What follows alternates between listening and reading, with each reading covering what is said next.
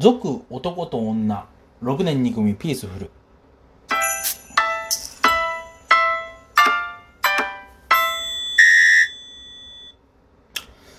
あの前にですかね。あのチャレンジトークだっけかなんかであの男女の友情は成立するかみたいな話をなんかチャレンジしてみてトークしてみて、まあ、結局なんだろう。現に自分は男女間での友情があの成立してるからあの実際に女友達がいるからあのそれは成立するに決まってんじゃんっていうだけの話で。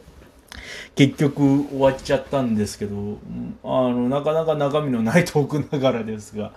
あのそれでもねちょっと意外にも反応が返ってきたんで、えーメールをね一通ご紹介したいと思います。あのねこうやってメールにしたためてまで送ってもらえるってありがたいね。えーラジオネームポテチはバーベキュー派。えーこの人ね、あの、あれなんだよ。俺もう一個ね、メール実は溜め込んでんだよね。ほんと申し訳ないわ。えー24歳の OL です、えー私は異性との友情は当たり前のように成立すると思います。そもそも男だからといって全員に異性たるものを感じるわけではありません。いい意味で異性たるものを感じさせない人もいます。異性たるものは肉体的なものであったり、こちらを異性として扱ってくる態度であったりすると思います。ピスフルさんはどんな時に異性たるものを感じますか？ああ、まあ、なんだろうね、あの、どんな時に異性たるものを感じるか。おー、難しいな。まあ、とりあえずまずメールをくれてありがとうございます。えっと、異性たるものを感じる時って、またさ、こう、なんつうの、あんまり普段こう、そういうのを、いや、意識はしてんのか。意識はしてるか、やっぱり、なんだろう、それこそ、こう、うまい言い方わかんないな。確かに、こう、異性たるものを、その、感じさせない人っていうのはいるけど、あの、うんなんだろうな、うまくまとまってない状態でまたこれを話すのも良くないんだろうけどさ、ましてや、こう、今、ジェンダーがどのこうのとかね、LGBT がどうのっていう時代でさ、こう、男と女みたいな話をするのもまたさ、意外とデリケートな世の中になってきたから、ねえ、なんか、うまいこと言うの難しいんだけど、でも最近さ、思うようになったのは、こう異性たるものっていう話とはまたちょっとずれちゃうのかもしんないけどあのー俺が今ね俺ってこう小学校2年生ぐらいの頃からあのー恋愛に対して基本的に諦めていてあのーすあのなんつうのただでさえ、まあ、あの、YouTube とか見てくれてる人はわかると思いますけど、今僕165センチの、えー体重が、まあ、一時期に比べたらちょっと減ったけど、127キロぐらいですよ。あの、まあ、そんな中でね、あの、まあ、そういう、まあ、比較的醜い体型をしてるわけです。比較的醜い体型身なりをしている中でですよ。ね。肌も荒れてるし、あの、アトピーとかがあるわけじゃないけど、あのね、ズボンも、T シャツも、汚、まあ、薄汚いもん、薄汚いっていうかね、そんなに気使ったものを少なくとも着てるわけじゃないからね、高いものを着てるとか、そういうこだわりがあるとか、そういうわけでもないから、うーん、なんか、そういうやつに、こう、ね、恋愛対象として見られても、あの、こっちがね、恋愛、俺みたいなやつを恋愛対象として見られても、果たしてそいつを信じていいのかっていうことを、なんか考えちゃったりする時があって、なんか結局、こう、そういうのも含めてなんか、恋愛に対してこう、なんつうのかな、あんまりもう積極的では、積極的っていうかむしろちょっと消極的なものが、あるのかもしれないけど、でも、とはいえ、諦めてるっていうのはあるとはいえ、ね、なんかそこまで、あの、そういうことに対するモチベーションが、こう、あまあ、悪く言えば働かなくなってるっていうことなのかもしれないけど、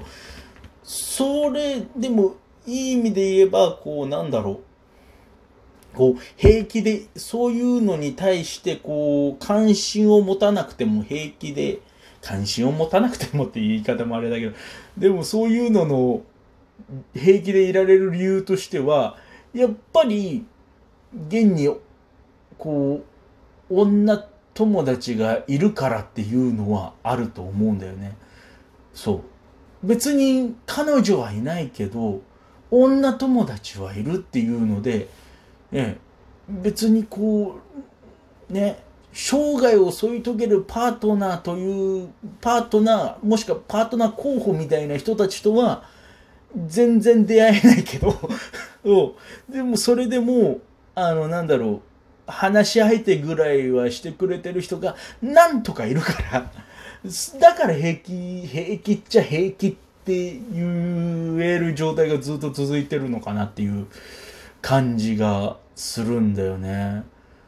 なんだろううん。なんかそういうのがあったりして、あの、これでね、ちょっと思い出したのが、俺、中学の時に母親と話してて、あの、まあその頃から結構女友達が、一時ね、こう、小学校、中学年ぐらい、3年生、4年生の頃ってほとんど女子と喋るっていう機会がなかったんだけど、56年あたりからめちゃめちゃ喋るようになってで特に中学生の頃なんかはこうなんだろう。男子恐怖症男性恐怖症を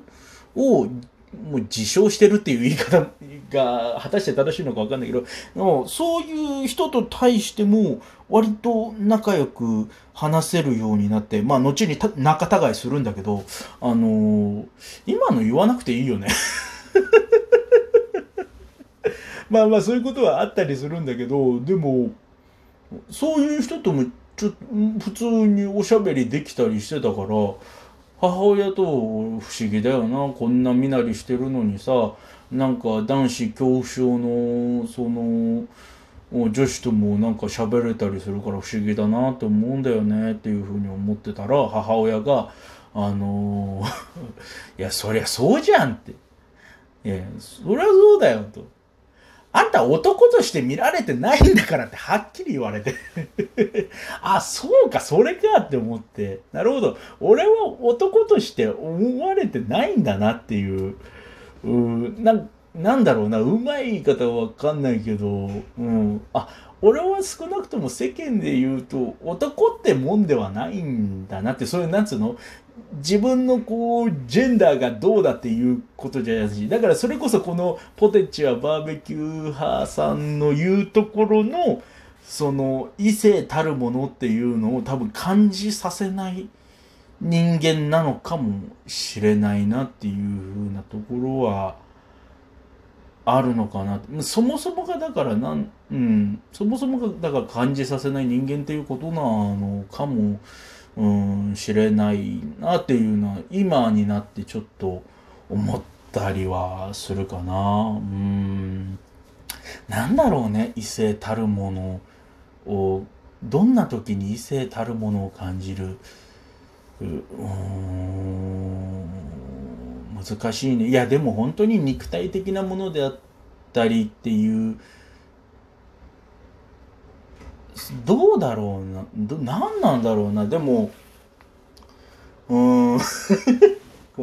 なんかこううまい言い方ができないというかなんか言おうとするとなんかこうなんつうの今これだけデリケートなあの世の中でなんかこの自分のこう価値観っていうかその異性に対する見方っていうのをなんか素直にしゃべるっていうのがものすげえ怖く怖いっていうか怯えてる自分がいるんだけどそうね異性たるものを感じる時っていうなんだろうね女子の場合だったらもうねなんだろう。あ、こんにこうバイアスっていうか、蓋外せないもんなんだね 外れないもんなんだね。うん、肉体的なものであったり、こちらを異性として扱って